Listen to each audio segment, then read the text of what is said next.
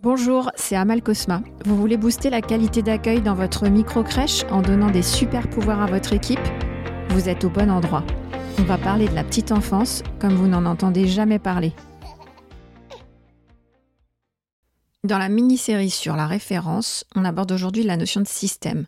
Le principe de référence ne s'applique pas en tant que tel. Ce qu'on met en place, c'est un système, le système de référence. Concrètement, le système fonctionne grâce à un binôme de référence le référent de l'enfant et le relais de référence. L'idée c'est quoi? C'est que chaque enfant soit pris en charge tout au long de la journée par une personne identifiée.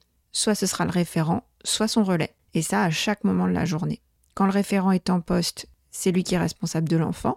Quand il quitte son poste, il passe le relais à son binôme. C'est le passage de relais qui est primordial dans l'application du système de référence. Sans cela, la référence n'a pas de sens, elle est même contre-productive, ça ne peut pas marcher. Et oui, parce que lorsque la référente n'est pas là, le bébé a absolument besoin de savoir qui va prendre soin de lui et surtout, cette référente relais doit être identifiée. S'il n'y a pas de passage de relais, le référent disparaît et l'enfant est complètement perdu. C'est exactement le contraire de ce qu'on voulait faire. Pour que ça fonctionne, il faut mettre en place un système bien identifié et le planning qui va avec. C'est un peu de travail, mais ça vaut le coup. Point clé dans ce système, le référent a un rôle central. Il est le point central de toutes les informations qui vont transiter à la crèche concernant l'enfant. C'est lui qui connaît l'enfant, il est la plaque tournante de l'information concernant la prise en charge de l'enfant.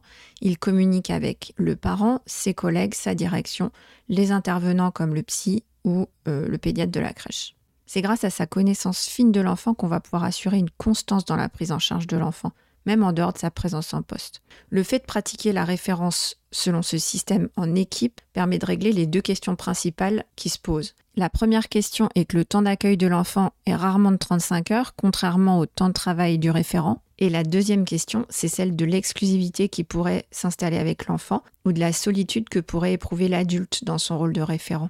Les prérequis pour mettre en place la référence sont donc un référent par enfant, un binôme référentiel, c'est-à-dire un relais de référence, et un planning qui permet la prise de relais. Qu'est-ce que ça va nous apporter? C'est quoi la plus-value de ce système? Tout réside dans le suivi. Ça va apporter plein de qualités d'accueil pour l'enfant et sa famille, beaucoup de techniques professionnelles pour l'adulte qui travaille à la crèche. Et pour toutes ces personnes concernées, l'enfant, le professionnel de la crèche et les parents, c'est l'opportunité de s'investir dans un lien durable. C'est un des piliers du développement durable à la crèche. Alors si vous voulez mettre en place le système de référence, c'est possible. On va rentrer dans les détails dans les prochains épisodes. Si le podcast vous intéresse, soutenez-le en mettant une note 5 étoiles sur votre plateforme et abonnez-vous à mon compte LinkedIn.